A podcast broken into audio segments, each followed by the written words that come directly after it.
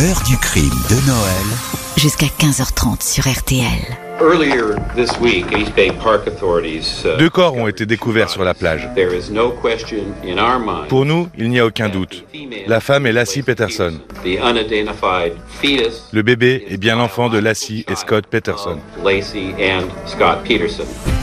Bonjour, c'était à la veille de Noël, la fête de la Nativité, et c'est sans doute pour cela que la disparition de Lacey Peterson, enceinte de 8 mois, a autant marqué les imaginations. En cette fin 2002, tout va être mis en œuvre dans la baie de San Francisco pour retrouver cette femme mariée, souriante, attachante, heureuse de pouvoir bientôt donner naissance à son premier enfant, un garçon dont elle a déjà choisi le prénom. Les investigations vont se plonger dans l'entourage de la disparue et s'intéresser de plus en plus à la personnalité du mari, Scott Peterson. Avec lui, c'est une pelote de mensonges qu'il va falloir démêler. Le dossier Peterson va s'avérer un feuilleton plein de rebondissements, suivi en direct par les journaux et les télés. Le remake annoncé de l'affaire O.J. Simpson. À ce détail près ici, c'est qu'il manque le corps. Mais où est donc passée la future maman? Qui réellement pouvait lui en vouloir? Pourquoi l'aurait-on éliminée Question posée aujourd'hui à nos invités. 14h30, 15h30, Jean-Alphonse Richard sur RTL. L'heure du crime de Noël. Dans l'heure du crime aujourd'hui, la disparition et la mort de Lacey Peterson à la Noël 2002 dans une ville tranquille de Californie. Elle attendait son premier enfant et formait avec son mari un couple heureux. Une absence soudaine que personne ne peut expliquer. Mardi 24 décembre 2002, peu après 17 heures, Scott Peterson téléphone à sa belle-mère. Il s'inquiète de l'absence de sa femme dans leur maison de Modesto, à une heure et demie de San Francisco. Il a essayé de la joindre sur son portable, mais n'a obtenu aucune réponse. Il demande donc à Sharon Rocha, qui habite à seulement quelques pâtés de maison de chez eux, si sa fille est avec elle. Réponse négative. Elle a disparu, s'exclame alors Scott Peterson, des mots qui effraient tout de suite Sharon. Elle imagine le pire, Lacey est enceinte de 8 mois, elle a peut-être été victime d'un accident ou d'un malaise.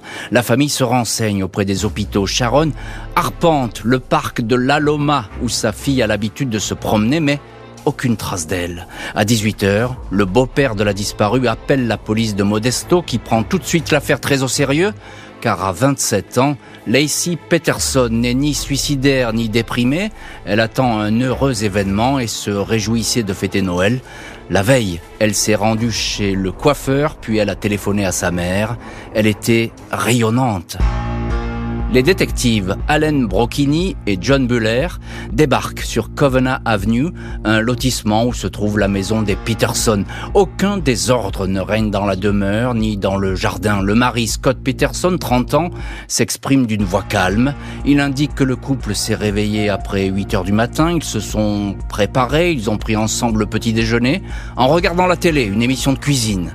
Scott voulait aller jouer au golf, puis il s'est ravisé. Il fait grand soleil sur la Californie. Il a donc décidé de partir pêcher dans la baie de San Francisco. Il possède un petit bateau dans la marina de Berkeley, à une centaine de kilomètres de Modesto. Lacey lui a dit qu'elle allait sortir promener le chien de la maison, le labrador baptisé Mackenzie.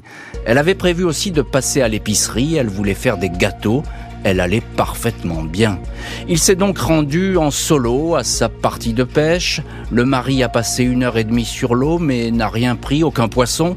À 14h15, il a laissé un message à son épouse. Bonjour ma chérie. Il est 14h15, je rentre, à tout à l'heure. Revenu à la maison, il a trouvé le chien dans le jardin. Le sac à main de son épouse, ses clés, ses lunettes de soleil, son argent n'avait pas bougé. La voiture de Lacey était garée dans la rue. Aucun voisin n'a aperçu la jeune femme enceinte se promener dans le quartier. Le chien a bien été vu en milieu de matinée par deux témoins, mais l'animal était seul et traînait sa laisse maculée de boue. Les policiers de Modesto sont surpris par ce que raconte le mari. Celui-ci ne s'est pas vraiment inquiété après avoir découvert la maison vide. Lacey est pourtant enceinte et s'apprête à donner naissance à un petit garçon qui se prénommera Connor. La chambre du bébé est prête. Il raconte qu'il a tenté trois fois de la joindre sans succès. Quand il est rentré, il a aussitôt fait tourner ses affaires dans la machine à laver car elles étaient détrempées à cause de la partie de pêche. Il a pris une douche il a mangé une pizza et bu deux verres de lait. Ce n'est qu'après qu'il a appelé sa belle-mère. L'emploi du temps de Scott Peterson est vérifié. Il a bien sorti sa barque de pêche. Dans les jours qui suivent, il est réentendu. Il décrit un mariage parfait, sans nuages. Les amis de la disparue confirment. Lacey n'était ni apeurée, ni inquiète. Le détective Buller s'étonne toutefois d'un mari qui se préoccupe davantage d'une griffure sur sa voiture que de sa femme, un époux qui ne se renseigne jamais sur l'enquête en cours et apparemment impatient que tout cela se termine. Et évidemment, ce mari, la police, l'a à l'œil, pas seulement à cause de son comportement qui peut interroger, mais surtout parce qu'il est la dernière personne à avoir vu vivante Lacey, euh, son épouse. Bonjour Philippe Coste. Bonjour. Merci beaucoup euh, d'être aujourd'hui en ligne, euh, en direct dans, l'heure du crime depuis les États-Unis. Vous êtes journaliste indépendant aux États-Unis et vous connaissez cette histoire parce que c'est une histoire qui a fait euh, tout de suite beaucoup de bruit. Philippe Coste, eh bien justement, pourquoi cette histoire d'un seul coup, elle frappe les imaginations au point que vraiment la, la presse nationale va s'y intéresser, pas seulement la presse californienne? Oui, c'est immédiatement une histoire qui, qui ressort un peu des feuilletons, je dirais des faits pour les séries américaines d'une certaine manière, le genre idéal Mhm. Euh, le couple des banlieues de San Francisco, il faut savoir que Modesto se trouve vraiment très à l'intérieur des terres. C'est vraiment un peu le symbole des banlieues, euh, je dirais plus conservatrices, plus calmes et plan-plan que celle de San Francisco. C'est un monde, je dirais, euh, de familles heureuses, de banlieues, de supermarchés, de shopping malls. et, c'est un monde dans lequel d'un seul coup survient un crime qui paraît impensable monstrueux. Et donc il y a, vraiment ce contraste qui frappe les imaginations. Une sorte le, monstre déguisé ah en gendre idéal. Et eh oui, c'est ça. Donc euh, pour l'instant, on s'interroge. Évidemment, on est au début de, mm. cette enquête. Mm. Et ce que vous dites très bien, Philippe Cos, c'est qu'on est là dans, la petite bourgeoisie. Et évidemment, même les policiers, bah, ils sont pas habitués dans, dans ce coin de Californie à avoir ce genre de disparition, d'homicide, en tout cas quelque chose qui a l'air très grave tout de suite. Oui, ils sont plus euh, plus habitués, je dirais, au, au, rapport sur le crime, je dirais habituel dans euh, les ghettos, dans les centres-villes. Là, il se trouve que tout ressemble à une sorte de machination extraordinairement perverse de la part d'un individu euh, et d'un couple qui devrait être euh, au-dessus de, de, de, tout soupçon. Mm. D'autre part, énormément de détails frappent les imaginations de la classe moyenne américaine. Le fait qu'il aille à la pêche, le fait que leurs histoires de voitures, les, les, différents modèles de voitures qu'utilise la famille, il y a une sorte d'identification eh qui se produit à cette époque entre le public et, je dirais, ce couple. C'est une de versant euh, sulfureux, euh, démoniaque de la vie euh, quotidienne des banlieues américaines. Alors en quelques mots, Philippe Coste, encore mm. une question. à quoi il ressemble ce couple? Ils ont l'air unis comme ça, hein a priori, il n'y a, pas de, a pas de souci. Ah, c'est tout à fait parfait. Euh, elle adore les fleurs. Euh, il est représentant en matériel agricole euh, dans une région qui est effectivement assez agricole, c'est-à-dire en, en, grand progrès de ce point de vue-là. Les banlieues s'étendent de plus en plus dans cette région.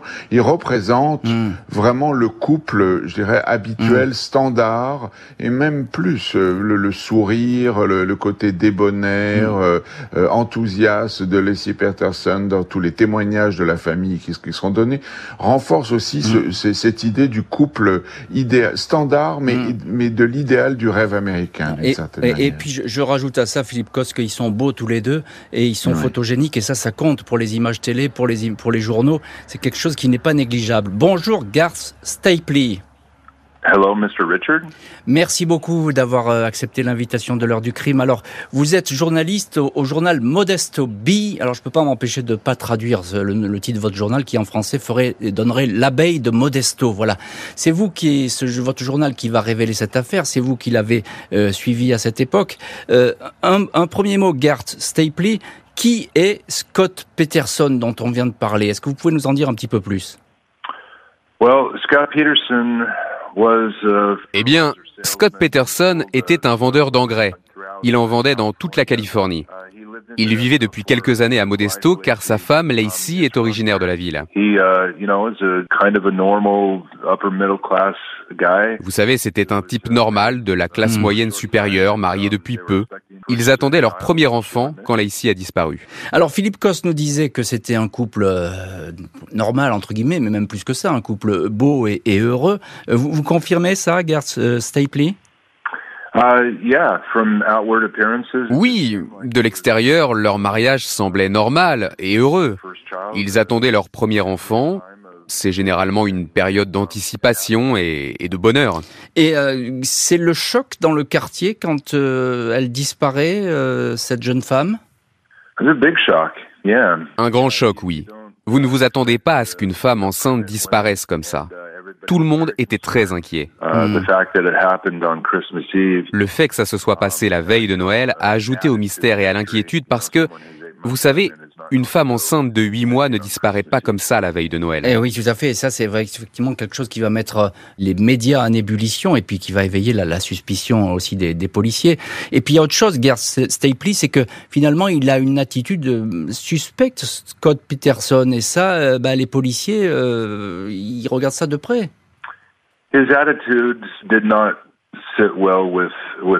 Son attitude ne plaisait pas aux enquêteurs, c'est vrai. Il se présentait comme plutôt distant, arrogant et plus préoccupé par ses possessions matérielles que par la disparition de sa femme. Hmm. Et effectivement, euh, ils vont se, demander où a pu passer cette personne. Philippe Coste, euh, il y a des hypothèses qui vont très vite circuler, et notamment, euh, elle est enceinte, cette, femme, et on sait qu'il y a des sectes en Californie, elles abondent, et puis elles ont abondé. on se souvient de plein d'histoires comme cela. il va y avoir l'hypothèse que c'est une secte qui a pu enlever cette femme. Oui, c'est un peu tiré par les cheveux, et c'est effectivement, mais l'idée de la défense est de frapper les imaginations, de même que dans, la période O.J. Simpson, on avait accusé euh, les criminels de venir d'une sanglante mafia latino-américaine.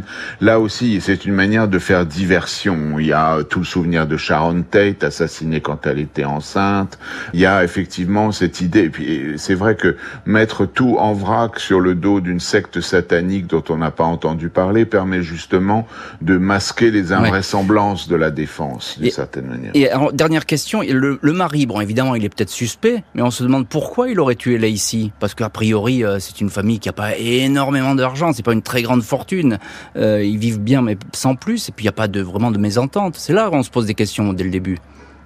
Oui, on se pose des questions et on cherche aussi quelle est la, face cachée, la facette cachée de la vie de Scott Peterson, ce, beau sourire, euh, ce beau visage, euh, cette coupe de cheveux parfaite, euh, ce travail régulier et plutôt banal mais lucratif. qui est-il? Que se passe-t-il derrière cette façade réellement? Ça, c'est vraiment le début de, de l'enquête et on découvrira après qu'il a quand même d'une certaine manière une double vie. On le verra à ce moment-là. On va le voir à ce moment-là, parce que d'ailleurs cette double vie, les beaux-parents, euh, ses beaux-parents n'y croient pas. La mère de Lacey et puis son beau-père, eux, ils disent, bah, il y est pour rien. Le mari, évidemment, il a rien fait du tout. Oui, oui, oui. Au départ, euh, le clan euh, fait bloc autour de lui. Il y a une, on est dans, dans, dans un climat où il y a impossibilité. Il n'est pas possible que Scott Peterson ait pu faire du mal mm. à, à, une, à, une, à, sa femme qui va avoir son enfant dans quelques semaines. Euh, tout, tout, mm. tout, tout, tombe dans, dans, dans l'invraisemblance de leur, de leur point de vue. D'où l'explication extérieure euh, qui deviennent des explications mm. à un moment crédibles pour la famille, comme d'un meurtre ou d'un dément venu de l'extérieur le danger serait venu de l'extérieur, ne peut absolument mm. pas être venu d'un gendre idéal comme Scott Peterson. Le danger ne pouvait pas venir de l'intérieur et de la famille. Les recherches pour retrouver la future maman battent leur plein. Le mari, enfermé chez lui, dit attendre son retour. Les soupçons vont se préciser. Le mercredi 25 décembre 2002 et les jours suivants, les policiers de Modesto et ceux du comté californien de Stanislaus sont à pied d'œuvre pour retrouver la trace de Lacey Peterson. Sa famille sa mère, son beau-père, son frère offrent 25 000 dollars pour toute information. Bientôt, la récompense se montera à 500 000 dollars. Des affiches sur lesquelles figure la photo de la jeune femme, brune, souriante, sont placardées un peu partout. Elle est décrite comme vêtue d'une longue chemise blanche et d'un pantalon noir lors de sa disparition. Il est stipulé qu'elle porte une fleur de tournesol tatouée sur sa cheville gauche. Le mari, Scott Peterson, attire toujours autant la curiosité des enquêteurs.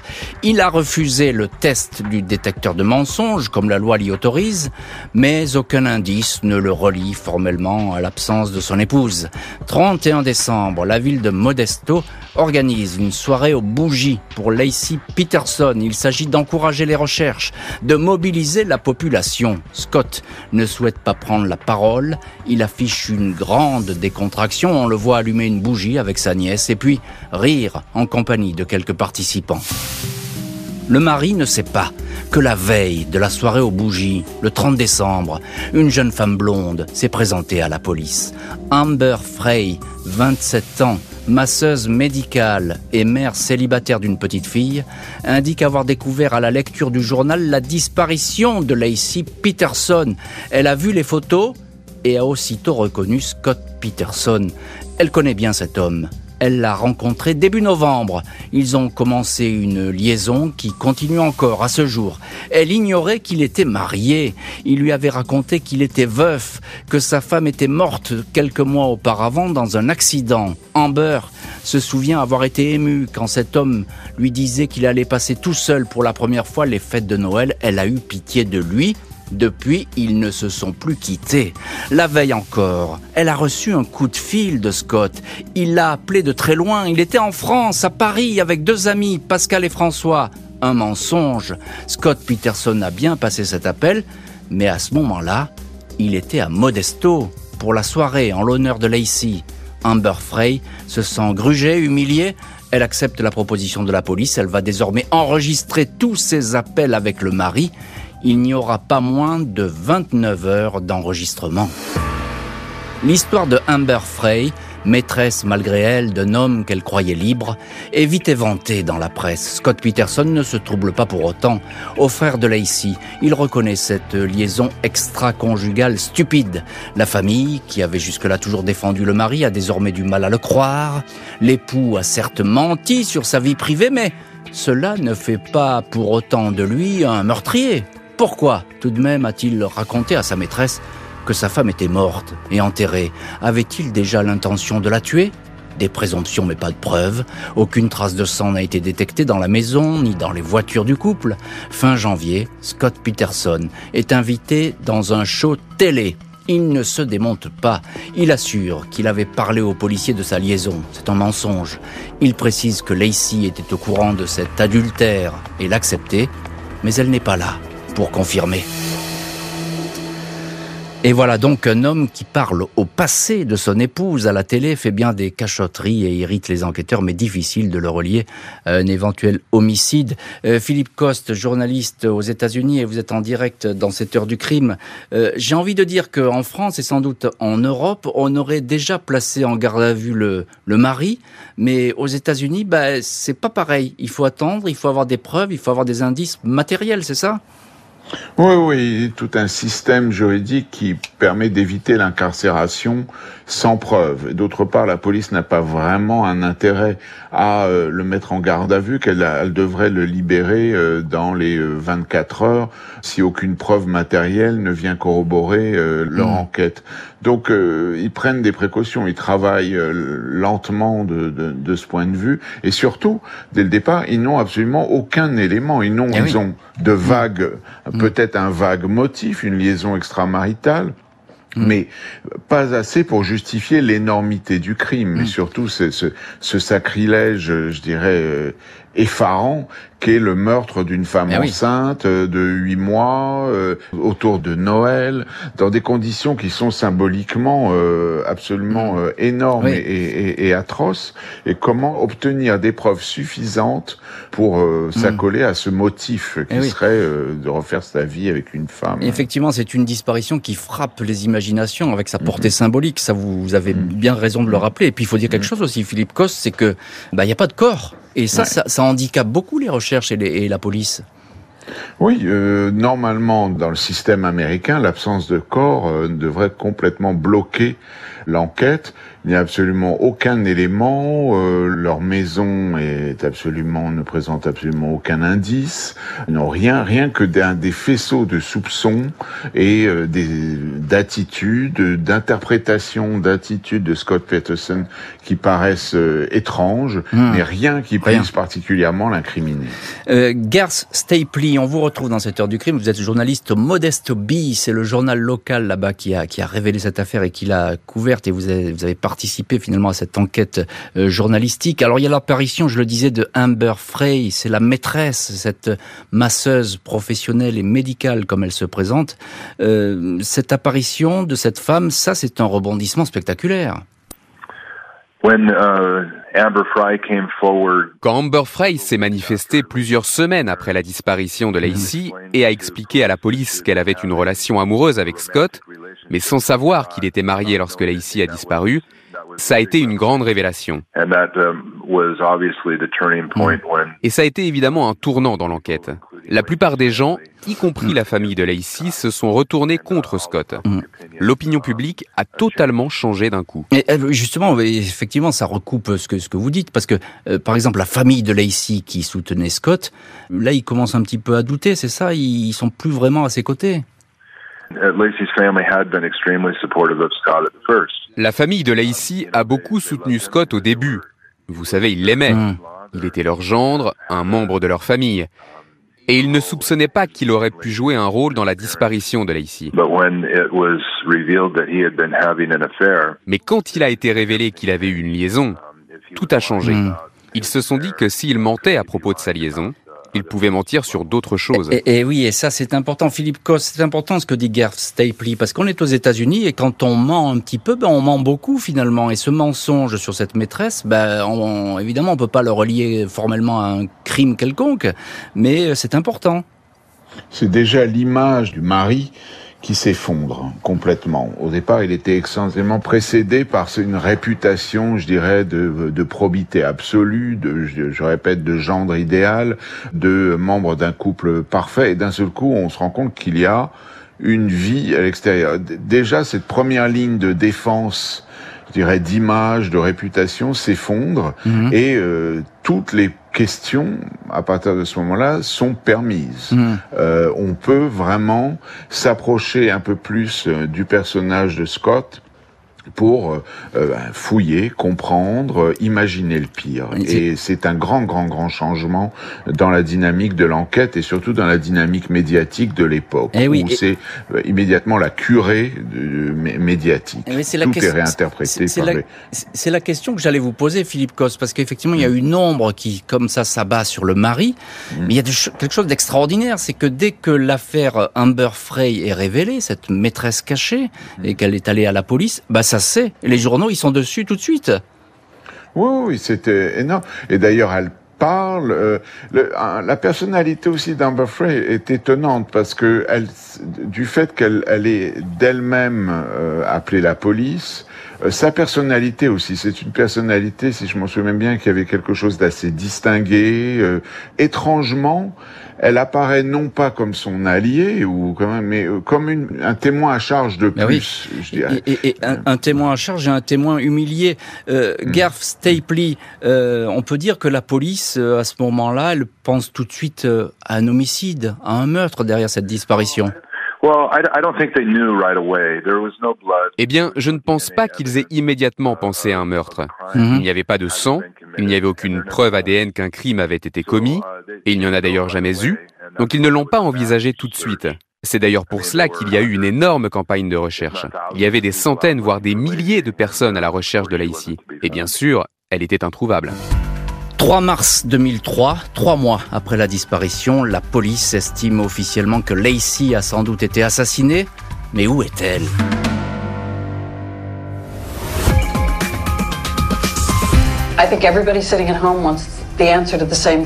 Tout le monde se pose la même question. Avez-vous tué votre femme? Non, je n'ai rien à voir avec cette disparition. Vous dites que c'est un meurtre, mais moi je ne peux pas y croire. Dimanche 13 avril 2003, un couple et leur chien qui se promènent dans la baie de San Francisco aux abords d'un marécage tombent sur un corps méconnaissable, celui d'un bébé en décomposition. Après la disparition de Lacey Peterson, les secours avaient exploré ce secteur avec un sonar mais n'avaient rien détecté. Le lendemain, lundi 14 avril, le buste mutilé et recouvert de boue d'une femme est retrouvé à un peu plus d'un kilomètre. Elle porte un pantalon et un soutien-gorge de grossesse. Il s'agit bien, selon l'ADN, des corps de Lacey Peterson et du bébé qu'elle portait. Les cadavres sont en très mauvais état, emmêlés de cordes de nylon. On pense à une éventration volontaire de la mer, mais les légistes estiment que le séjour dans l'eau a causé sans doute de tels dommages. Le corps de la maman a probablement été lesté, mais ses poids, peut-être des encres, restent introuvables. 18 avril, Scott Peterson est interpellé sur un parcours de golf de la Jola.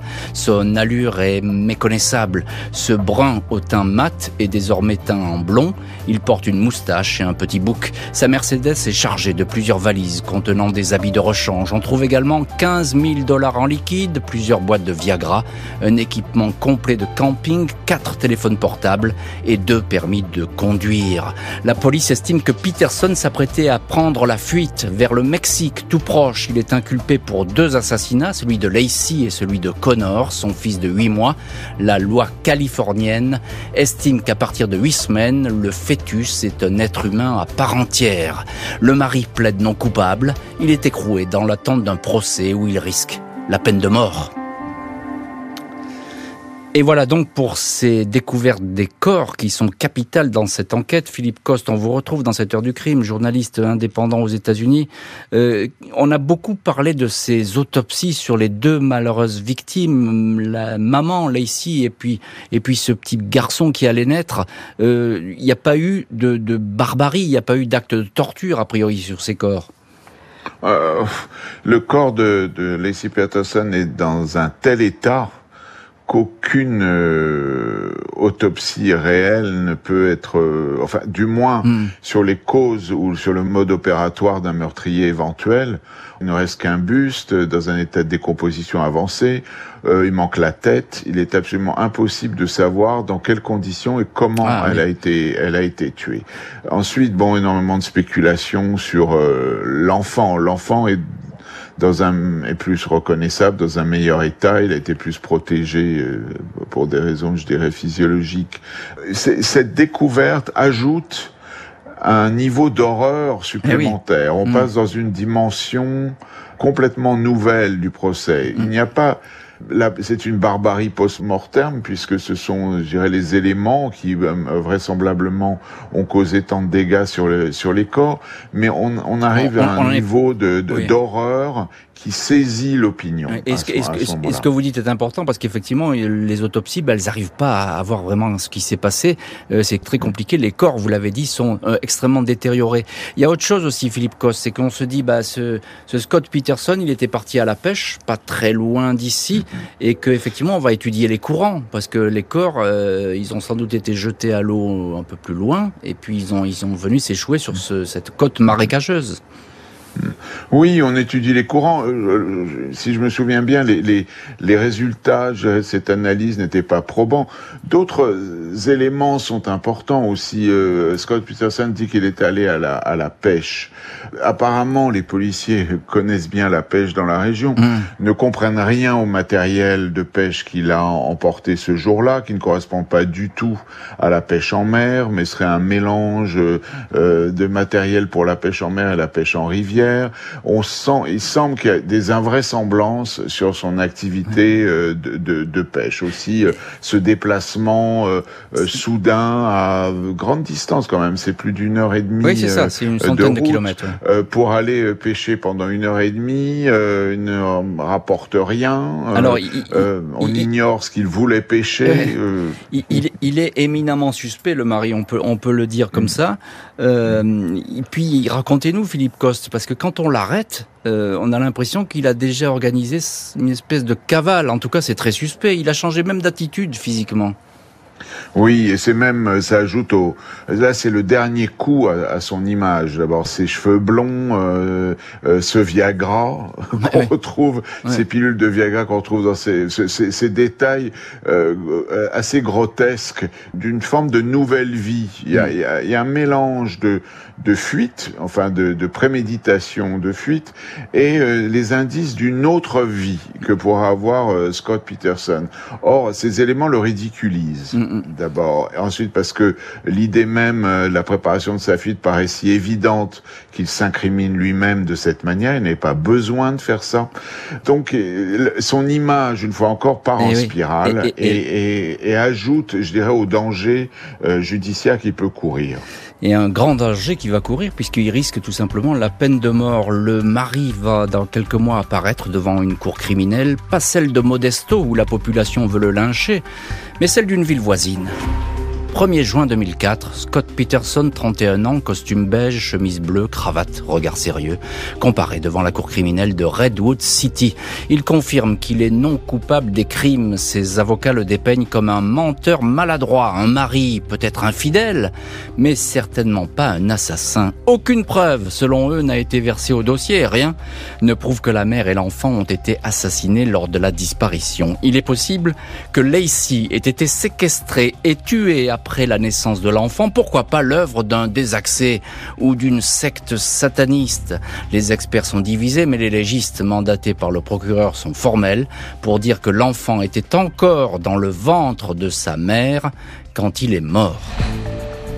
Pour l'accusation, Scott Peterson avait décidé de tuer Lacey. Seulement deux jours après la disparition, il s'était ainsi abonné à deux chaînes de télé porno certain que l'épouse ne lui poserait aucune question là-dessus puisqu'elle ne reviendrait pas. Il se renseignait déjà pour vendre la maison et la voiture de sa femme dans le bateau de pêche. Il a été retrouvé un cheveu de la victime. Le procureur estime que Peterson s'est senti piégé par l'arrivée prochaine d'un enfant. Il aimait mener la grande vie, mais avait des problèmes d'argent. La mort de l'épouse aurait été à ses yeux le moyen de se remettre à flot et de redevenir un célibataire libre. Il est déclaré coupable. 13 décembre, le jury le condamne à mort. Le juge réclame une injection létale. Et dans cette heure du crime, on retrouve Garth Stapley, journaliste au Modesto Bee. Le Modesto Bee, c'est le, journal qui est là-bas à Modesto, c'est le journal local et qui a suivi évidemment toute cette affaire. Garth euh, Stapley, vous étiez à ce procès, quelle était l'ambiance?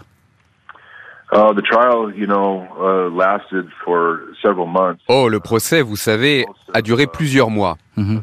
Il a été déplacé parce que le juge a pensé que Scott ne pouvait pas avoir un procès équitable à Modesto, avec toute la médiatisation autour de l'affaire. C'était un procès très médiatisé. Uh, uh,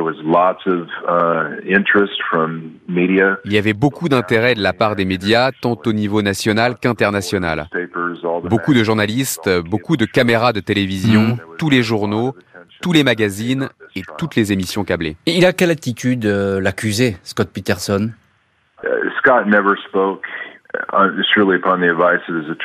Sur les conseils de ses avocats, Scott n'a jamais parlé. Il n'a pas témoigné.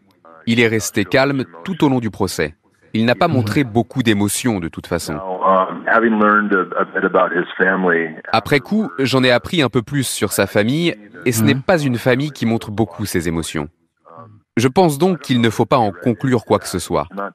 On ne peut jamais dire si une personne est coupable ou innocente juste à partir de son comportement. Euh, évidemment, même si ce comportement, il est, plutôt troublant, y compris à ce procès. Alors, encore quelques questions. Garth Stapley, il est condamné à la, peine de mort. C'est assez rare, euh, ce genre de verdict.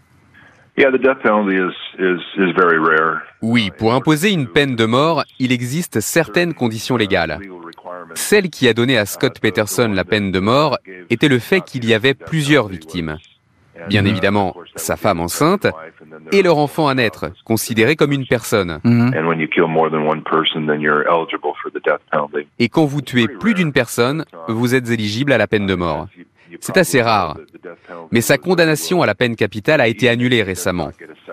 Et ainsi, même s'il n'y a pas de deuxième procès, Il restera en prison pour le reste de sa vie. Alors, selon vous, encore une question, Garth Stapley, euh, qu'est-ce qui a emporté la conviction du jury? Parce que vous dites, euh, effectivement, on peut pas se fier à son caractère, son attitude, tout ça est très compliqué. Mais alors, qu'est-ce qui a motivé véritablement le jury? À mon avis, c'était une énorme erreur de la part de son avocat, Mark Geragos, de promettre au jury dès le départ qu'il prouverait l'innocence de Scott. Hmm. On s'attendait à ce que la défense produise un scénario alternatif viable qui expliquerait son innocence. Et ce n'est jamais arrivé. Eh oui, la défense, effectivement, n'a pas fourni de, j'ai envie de dire, de, contre-preuves, de contre-expertise. Philippe Coste, on vous retrouve euh, dans cette heure du crime, journaliste indépendant aux États-Unis, et puis vous êtes aujourd'hui en, direct dans l'heure du crime. Alors, il a retrouvé ses airs de playboy à la barre. Scott Peterson, on voit ces photos et ces images qui sont tournées par les télés américaines. C'est un, un, playboy, il, il, porte le costume, il est en cravate. Et malgré cela, ben, euh, ça passe pas. C'est impossible qu'il se refasse, j'ai envie de dire, entre guillemets, une virginité. Oui, euh, son image a été euh, sa défense, c'était justement le l'impossibilité, euh, je dirais morale plus que matérielle, d'un crime de cette nature infligé à une femme enceinte dans une banlieue, je dirais rêve américain de San Francisco. Or, tout devient possible à partir du moment où il ment, à partir du moment où ses propos sont truffés d'invraisemblance et de vagues alibis qui ne tiennent pas euh, la route, notamment euh, sur euh, ses activités le jour de la mort de sa ah. femme. Tout le, le mythe s'est effondré d'une certaine manière. Les conditions aussi de sa possible fuite lorsqu'il se déguise, tout laisse penser qu'à un moment ou un autre, il a réellement euh, voulu changer de vie et penser que le raccourci vers cette nouvelle vie passait par la disparition de sa femme et surtout de l'enfant à naître. Oui, c'est ça. Donc il voulait sans doute refaire sa vie comme avant, comme un célibataire qu'il est, peut-être un playboy, je ne sais pas. Euh, mais encore une question, quelques mots, Philippe Coste. Il euh, n'y a pas de preuve véritablement? Il n'y a, jamais eu de preuve. Mais oui. Et, à part ce cheveu trouvé euh, dans, le bateau. Dans, la barque, mais qui pourrait être tout à fait euh, explicable. Il n'y a jamais eu de preuve, et c'était d'ailleurs là-dessus que comptait euh, la défense. Mm. Elle comptait sur un non-lieu, elle comptait sur une impossibilité. Et ce qui est étrange dans cette histoire, c'est à quel point, par son insensibilité, une forme de bêtise assez étonnante puisqu'il a il a montré assez d'intelligence et, et de et, de vice d'une certaine manière apparemment pour euh, commettre le meurtre et, et, et faire et, euh, sans sans laisser de traces et autres. Mais cette incapacité à euh, justement cette forme de folie mmh. qu'il a acculé de maladresse en maladresse et a fait peser les soupçons sur lui. Mais il est vrai que matériellement il n'y avait pas de preuves suffisantes eh pour le condamner, sauf une suite de motifs vraisemblables, de mobiles vraisemblables. Le mari assassin est désormais dans le couloir de la mort. Il va tout mettre en œuvre pour échapper à la sentence. 22 septembre 2021, après 17 ans d'une guerre juridique acharnée, Scott Peterson, 49 ans, voit sa sentence, la peine capitale, commuée en prison à vie avec impossibilité de sortir un jour. Une perpétuité réelle. Le mari de Lacey et père de Connor, son fils à naître, quitte ainsi le couloir de la mort de la prison de San Quentin pour le pénitencier de Mule Creek en Californie. Lors de son procès, sa vieille mère, Jackie Peterson, avait imploré les jurés, leur demandant en pleurant de ne pas exécuter son fils. Si vous nous l'enlevez, c'est toute une famille qui sera aussi exécutée et l'histoire de Lacey n'existera plus. Scott Peterson n'a jamais cessé de dire qu'il n'était pas coupable. Malgré la décision judiciaire sans appel, il espère pouvoir sortir un jour. Je suis confiant, ce n'est pas terminé disait-il récemment à ses proches. Et on retrouve dans cette heure du crime Gerf Stapley en direct depuis les États-Unis, journaliste Modesto B. C'est le journal local de la ville de Modesto, journal évidemment qui a été en première ligne dans cette affaire. Euh, Gerf Stapley, vous la connaissez par cœur cette affaire, vous l'avez suivie de A à Z. Pourquoi euh, ce dossier a tellement passionné et passionne toujours autant l'Amérique?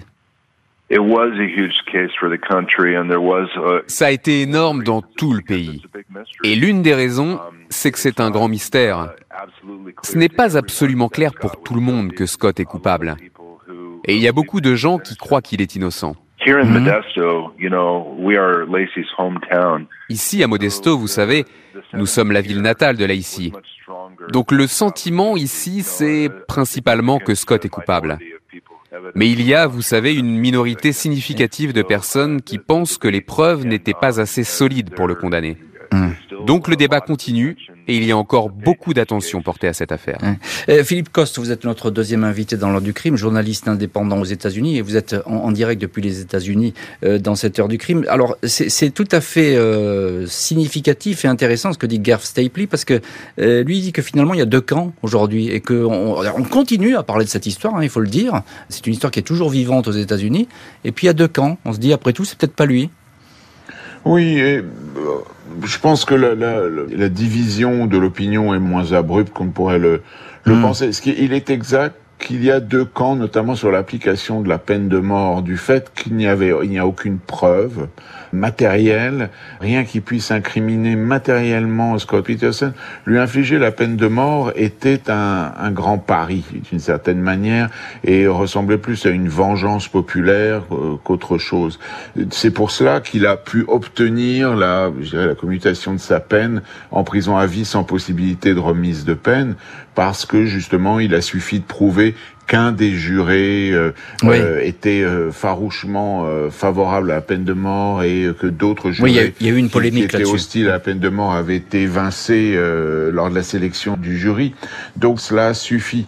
Mais je, je pense que maintenant, avec le temps, effectivement, euh, les puristes euh, du monde judiciaire pourraient se dire qu'effectivement, aucun élément matériel ne vient corroborer une thèse euh, qui a mené un, un, homme dans, dans, les couloirs de la mort. Et, il, et il s'en est sorti un petit peu miraculeusement, il faut bien le dire. Hein. C'est, il, était vraiment. Il s'en sort. Il, est, il, est, il est en prison pour le reste de, de, sa, vie. sans possibilité aucune de remise de peine, ce qui en soi n'a rien d'enviable.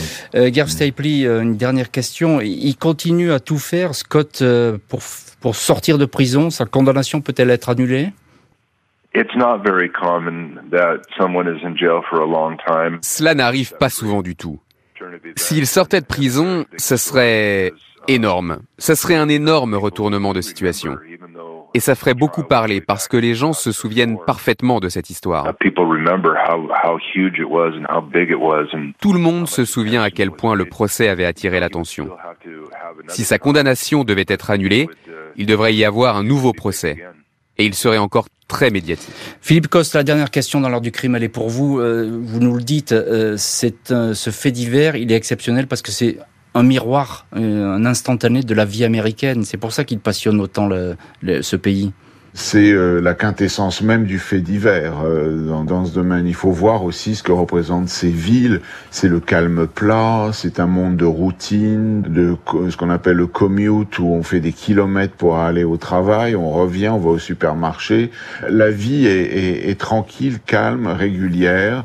Euh, les ambitions sont simples.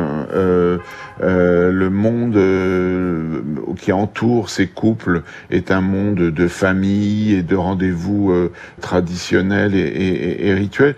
Donc d'un seul coup, cette énormité, ce, eh cet aspect même monstrueux, presque effectivement, euh, euh, il y a quelque chose de satanique mm, mm. Dans, dans, dans, l'état des corps et dans et ce, ce revers, je dirais, d'une personnalité. Et c'est surtout, je crois que Scott Peterson a été extraordinairement desservi par la déception de la population vis-à-vis de ce gendre idéal, au beau visage, bien comme il faut, euh, parfait, euh, euh, travailleur, je dirais ambitieux, se, révélant finalement être un être un, un, horrible meurtrier ah et un horrible meurtrier puisqu'il a été condamné pour cela. Merci beaucoup Philippe Coste, merci Gerf Stapley d'avoir été les invités de l'heure du crime. Merci à l'équipe de l'émission, Justine Vignot, Marie Bossard à la préparation, Jonathan Griveau était à la réalisation.